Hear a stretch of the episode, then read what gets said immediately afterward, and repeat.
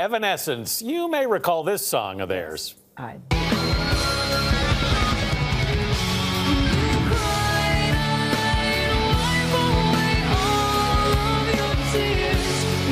That's My Immortal from the band's debut album Fallen, which sold more than 17 million copies and won them the Grammy for Best New Artist in 2004. Frontwoman Amy Lee likes to get loud, but has always talked softly when it comes to politics.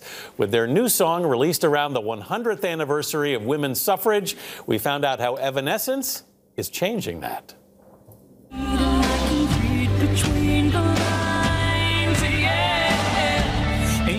Amy began working on Evanescence's new single, Use My Voice, several years ago.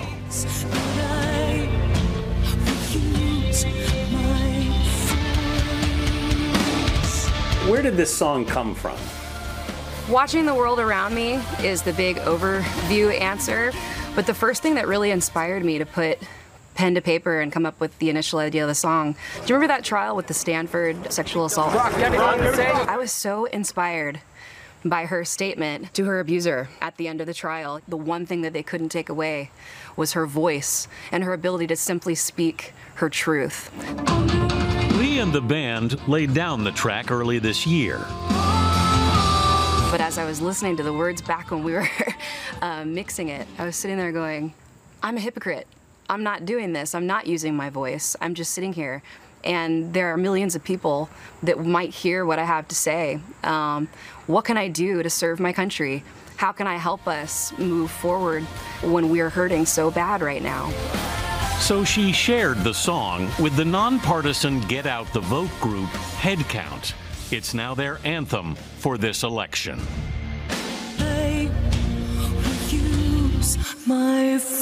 What do you hope this song does? It's just to get more people, particularly young people, to vote, especially this year when that's going to be harder. Um, it's going to take a little more effort um, and thought ahead of time to get in early, do it now.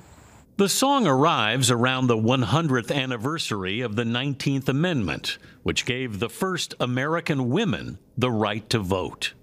It's amazing. The timing of that is just incredible. You are supported on this song by some some pretty prominent female musicians. Yeah, the song has a big, you know, call in the chorus. And I heard that as a gang of women. It feels like my real, actual, real life sisterhood. When Evanescence emerged out of Little Rock, Arkansas in 2003, rock critics, like this one in the Los Angeles Times, weren't sure what to make of Amy Lee. The writer described you as the most successful uncool rock star. I love that. I don't want to You be wear cool. that as a badge of honor? Absolutely. That's never been me. That wasn't me in school. Um, I think that being cool comes from in you.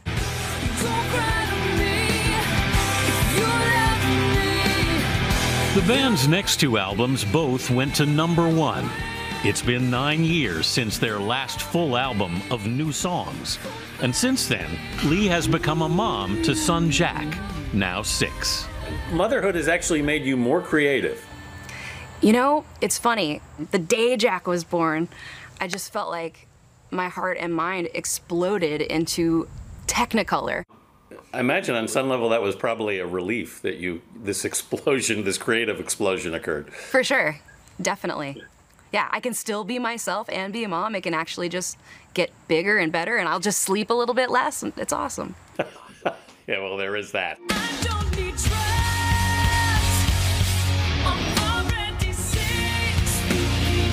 For now, the coronavirus is keeping Evanescence off the road. The band postponed a massive European tour, but will play one special gig to get out the vote. And yeah, for the people that register through usemyvoice.org, they um, can come watch us play some live music in October over the interwebs. So there's some extra motivation for you. Yeah.